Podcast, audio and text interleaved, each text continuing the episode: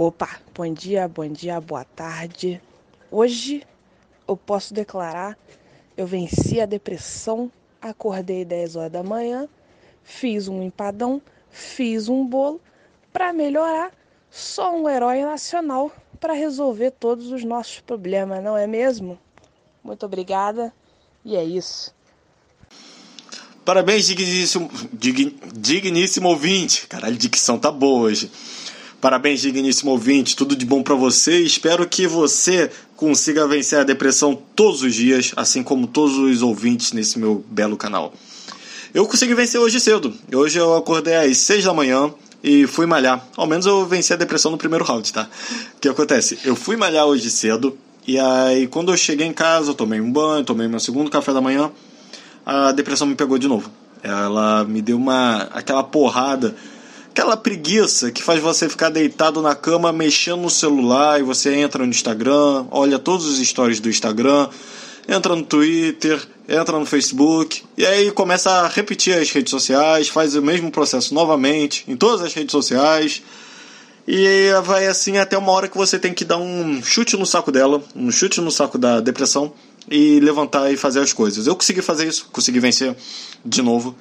Tanto que eu tô aqui agora gravando com vocês, por mais que eu esteja gravando agora no, no meu pós-almoço, então eu tô com um pouquinho de cansaço de pós-almoço, não é cansaço de depressão, é cansaço de pós-almoço agora. É, tá batendo aquela lombreirazinha, que o meu olho ele tá meio serrilhado, que nem maconheiro quando tira foto, tá ligado? Sabe quando o maconheiro tira a foto, aí ele levanta a sobrancelha e abaixa os olhinhos para mostrar que tá fumando maconha? Então, meu olho tá assim agora, mas é feito de batata doce, não de maconha. É, então, aqui mais uma vez, estamos nesse episódio, nesse podcast, nesse digníssimo podcast para, especialmente feito para você que está preparando agora uma lasanha da, da Seara para comer junto com os seus três gatos, chamar eles de Magrela, Negão e Xuxinha.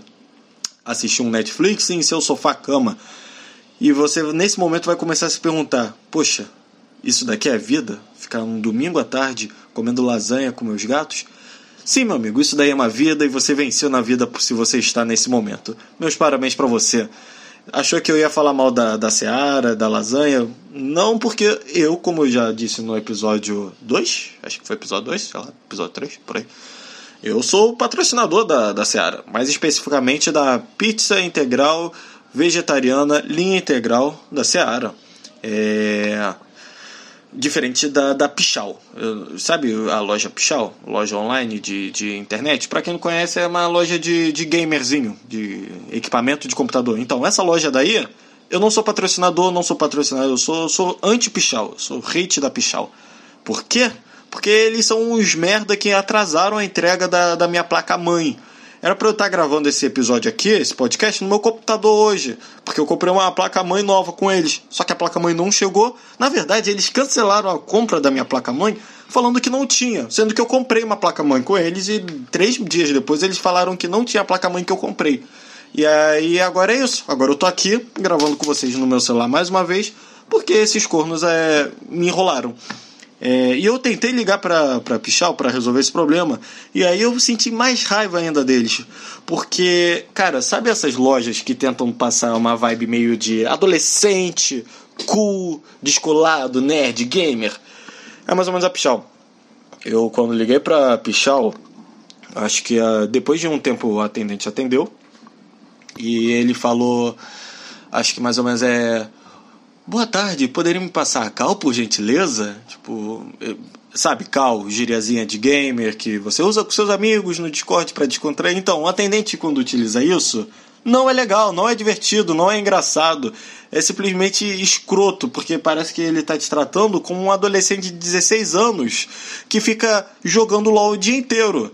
Só porque eu joguei durante 4 anos da minha vida LoL, fui mentimo no top usando Ignite e Flash, não quer dizer que hoje em dia eu ainda faça esse tipo de, de burrada com minha vida, cara. E eu ligar pra empresa, pra empresa ficar me tratando dessa forma, não é legal, porra.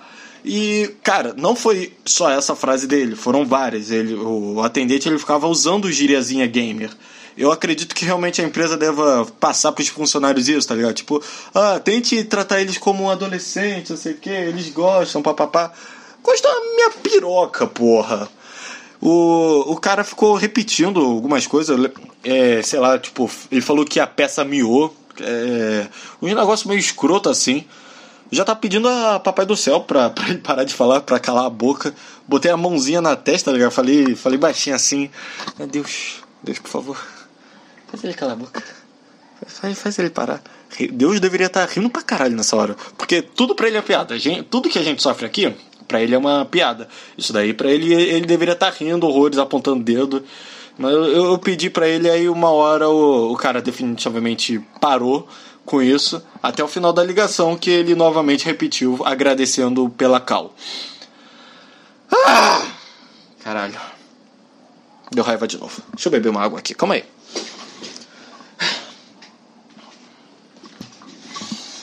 Tá. É... Então, só para atualizar o currículo aqui da nossa empresa, né? Então, a partir de agora, nós ainda somos é, patrocinadores da pizza integral vegetariana massa integral da Seara. Torcedores do Operário Ferroviário Futebol Clube, que eu não sei se tem futebol clube no final, confira isso depois. E agora nós somos hates da, da Pichal. Nós somos anti-Pichal agora. É, e para fazer aqui um outro patrocínio de graça, um elogio de graça, é para Cabum. Que em três dias, ao invés de mandar um e-mail falando que não tinha peça, em três dias a peça apareceu já na minha casa. E que eu comprei com eles uma outra peça de equipamento aí. Então, Cabum tá de parabéns, Pichal vai tomar no cu. Essa foi minha semana. Foi, foi isso que rolou comigo. E com vocês. Me conta aí tudo, me conta suas histórias aí. Bom, é, eu vou contar a história de como que eu arruinei a minha vida escolar com apenas 11 anos de idade. Eu estava eu em casa assistindo o programa do Jô. Tava com aquele comediante, acho que é Eduardo Stablish, o nome dele. O cara que fazia o surfista prateado do Pânico. Aí e contou uma piada muito engraçada, velho. Eu falei, caralho, essa piada é muito engraçada. Vou contar quando eu tiver. Vou contar amanhã na escola, mano. Vai ser muito engraçado. Tava pensando. A e a piada era a seguinte. É, ele virou pro Joe e falou: Ah, quando eu era pequeno, eu era gay, mano. Aí o Joe olhou pra ele e falou assim: Como assim? Falou, ah, eu parei de ser gay quando eu descobri o que, que o gay fazia. Falou assim: Nossa, eu achei isso muito engraçado. E cagava de. Meu Deus, isso é muito engraçado. Vou contar amanhã na escola. Aí chegou no dia seguinte, tava com a piada já na cabeça, já pronto para contar. Quando deu, deu a brecha, eu falei, falei, ah, quando eu era pequeno eu era gay. Aí todo mundo começou a rir. Eu fiquei, pô, estranho, né? Eu nem terminei de contar a piada ainda, nem tá rindo. E eu nunca consegui terminar de contar a piada pra eles, mas eles acharam muito engraçado, mano. Muito engraçado. E foi assim que eu fiquei marcado o ensino fundamental inteiro. E a melhor parte, mano, é que eu acho que eu contei a piada errada ainda, porque não era gay quando era pequeno, né? Porque agora eu sou gay, né? Putz. Muito obrigado pela sua mensagem, meu caro ouvinte. Ficou.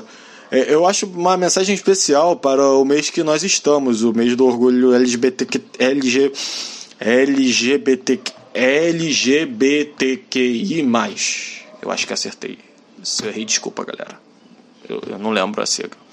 Enfim, o, o mês do orgulho. É, eu, é, eu acho do caralho você também se assumir abertamente assim. Eu espero que no futuro todo mundo se assuma abertamente e não ocorra é, tipo de violência em cima de pessoas simplesmente por assumirem o amor que elas sentem. Simplesmente por quererem amor. E aproveitando que tu levantou essa bola aí, eu quero falar de um assunto. Quero falar aqui de um assunto aqui, momento é, contundente no nosso programa, que é o seguinte.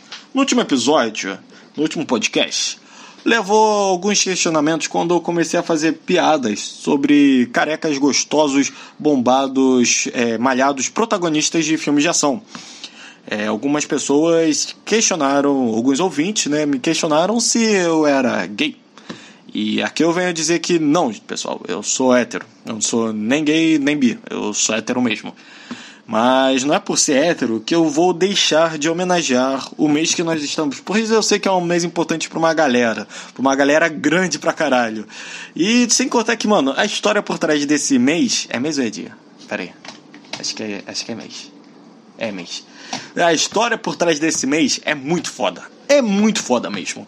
Eu não sei qual. Eu não sei quem de vocês aí já, já parou para dar uma pesquisada. Mas. Aqui, momento história lá. Vamos lá. Vai, vai, vai ser um pouquinho mais longo agora e vou contar a história da, do motivo de parada gay, os caralho agora. E é foda, fica até o final. Vamos lá. Ponto de 1960 era proibido ser gay. Eu não sei se em todo o planeta, mas nos Estados Unidos era proibido ser gay. E cara, era tão homofóbico o negócio que tipo, não existia a palavra homofobia na época. Hoje em dia você define alguém como homofóbico. Naquela, naquela época não tinha nem definição, era o default, era o normal você ser homofóbico. Era normal odiar gays. O que eu acho particularmente é um negócio muito esquisito. Cara, é, você tem que ter uma vida muito, muito tranquila, uma, uma vida muito fácil para você odiar duas pessoas que estão se beijando, para você ter vontade de bater em duas pessoas que estão se beijando. A pessoa tem que estar tá com o, rabo muito livre para ficar se preocupando com o rabo dos outros, tá ligado? Eu falo isso sinceramente. A, a falta de fazer, a, fa a, falta de problema na vida é o que causa isso. A, a pessoa nasceu com tanta facilidade na vida que ela olha para um casal se beijando e fala: é, quero meter a porrada neles. Caralho, cara, porra! Eu nunca passaria isso na minha cabeça exatamente porque a minha vida é muito mais importante do que eu vejo duas pessoas se beijando e vou querer meter a porrada nelas, caralho. Enfim, voltando à história. É, lá em 1960 era proibido ser gay. E aí a, a, polícia ela tipo ia em locais que tinha gay e tal e prendia gay. Sei lá, eu, eu não sei se era proibido exatamente ser gay se tu era preso, mas era tão homofóbico que, tipo, batia na pessoa por qualquer coisa. Quer dizer, batia nela por ela ser gay, mas alegava que ela tava fazendo alguma coisa errada, tá ligado? Tava pisando é, errado na calçada, sei lá. Enfim. Só que o que acontece? Lá em Nova York. Na, lá em Nova York, é, ela tinha muita, muitos bares, muitas áreas que era dominada pela máfia. E nesses lugares dominados pela máfia, os gays iam e porque a máfia, a máfia foi a primeira empresa a colocar o arco-íris na sua porta. E aqui eu, eu não sei se foi figurativamente falando, mas eu coloco, pelo menos na, na minha história, ficar mais legal. Porque de, os bares que a máfia tinha, os gays podiam ir, os outros bares não. A, a, vocês têm noção do que é isso? Tipo, a máfia, muito antes da Renner surgir com aquela camisa listradinha dela colorida, a máfia já liberava os gays se beijar nos bares dela, tá ligado? E, e foi o que eu falei antes. É porque os mafiosos, os chefões da máfia, tipo um Don Corleone da, da vida, ele estava muito mais preocupado com, sei lá, tráfico de álcool, é o, os mexicanos invadindo o território dele, sei lá, é, logística para manter a família no poder, não sei. Ele estava muito pra, mais preocupado com outras coisas do que, do que os gays se beijando, tá ligado? Tipo, deve, deve ter tido algum momento que que os gays foram é, é, começaram a frequentar o bar da máfia, tá ligado? E aí eu consigo imaginar perfeitamente a cena. Tá lá o chefão, tipo um Dom Corleone da vida, sentado com um gatinho no colo, sentado fazendo um carinho no, no gatinho, olhando para uma janela. E aí vem os dois, vem os dois comparsas assim dele, bate na porta, bate assim, aí ele fala com aquela voz séria de dono de, de um cartel de drogas. Entrem. Aí os dois carpangas entram. Aí ele, chefe, Hoje nos bares tinham dois homens se beijando. Aí o Dom Corleone vira para eles. O que, o que eles fizeram? Aí os dois capangas respondem: Estavam estavam se beijando, senhor. Aí o Dom Corleone pergunta novamente: Beijando? Aí os capangas beijando. Aí o Corleone faz olhando olhando sério para ele, fazendo um carinho no gato. Mas eles estavam pagando pelo álcool? Sim, sim, senhor. Eles, eles pagaram pela bebida. Aí o Dom Corleone, nessa hora, ele vira a cadeira, vira de volta pra janela, continua fazendo carinho no gato dele e respondeu algo do gênero: é, Pois bem, então deixe o amor prevalecer. E na minha mente foi assim que aconteceu a conversa do máfia e por isso que os mafiosos deixaram gays é, frequentar os bares da máfia. Enfim, é, os gays iam para os bares lá e tal. E aí, só que mesmo sendo da máfia, a polícia de vez em quando ela fazia mais duras nesses lugares, né? E isso daí foi durante um bom tempo, foi tipo anos e anos nessa putaria aí. Até que um belo dia, um belo ano, tinha esse lugar aí, o Stonewall. E é Stonewall, não é Star Wars, não, é Stonewall. E, eu não lembro se é, é, bar ou é uma rua, acho que é um bar. Eu acho que é um, acho que é um bar isso aí. Mas, tipo, nesse bar deu uma merda do caralho. E aí que, é, é aí que a história fica boa, tá? Aí que a história fica legal. Nesse bar deu uma merda do caralho, porque, tipo, a polícia ela foi, foi, tipo, sei lá, uns 10 policiais mais ou menos, pra fazer uma dura no bar. E os gays olharam e falaram: Quer saber? Foda-se! Foda-se, cansamos dessa merda.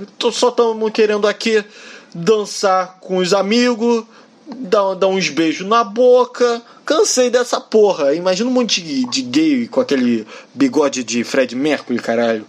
acho que tava até tocando Queen na hora. É, um monte de gay começou a cair na porrada com a polícia. Foi na porrada, foi no soco, é, é, é pisão na cara, cotovelada. Cara, os gays desceram o cacete na polícia de Nova York. Eles desceram a polícia no soco. É, e é, essa rebelião, tipo, pra vocês terem uma ideia, essa revolta aí no, no dia, esse bar pegou fogo, Stonewall. E aí, mesmo quando estava pegando fogo, apareceu bombeiro lá pra apagar o um incêndio e tal. Os gays continuaram lá, quebrando a porrada a todo mundo. Os bombeiros tentaram jogar água no gay pra, pra dispersar eles. Eles quebraram os bombeiros da porrada. Eles quebraram todo mundo da porrada, cara. Eu, caralho, eu acho incrível isso. Qual foi o momento que é, aconteceu isso na história? Não teve outro momento na história que rolou uma parada assim, tá ligado? E nesse bar, onde, onde esse bar que começou essa revolta, foi aí que um ano depois teve a parada gay. Cara, eu, eu deveria estar tá tocando Queen na hora que eles começaram a cair na porrada, tá ligado? Deixa, deixa eu só ver aqui, peraí.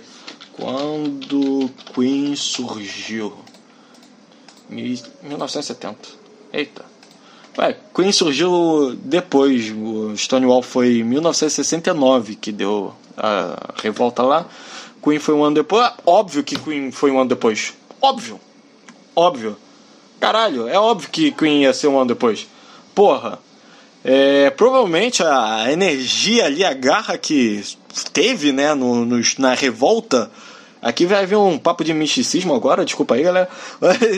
A energia que surgiu ali na, na revolta com certeza foi pra cima do Fred Mercury. Tipo, na manhã seguinte, o Fred Mercury nasceu com. Nasceu não, o Fred Mercury ficou com os poderes graças à revolta gay que teve. Com certeza foi isso. Caralho! Caralho, cara, Stonewall foi em 69 e o Queen surgiu em 1970. Que foda! Que foda! Cara, eu tenho certeza que no dia seguinte, né, o Fred Mercury, no dia seguinte da revolta, eu sei que o Fred Mercury não é dos Estados Unidos, tá, gente? Eu sei que ele tava lá na puta que pariu, tá? Mas no dia seguinte da, da revolta, o Fred foi, foi andar no chão. Eu acho que quando ele foi andar, foi, foi mais ou menos assim, ó. Aí ele não entendeu nada. O que, tá acontecendo? Aí ele foi dar outro passo.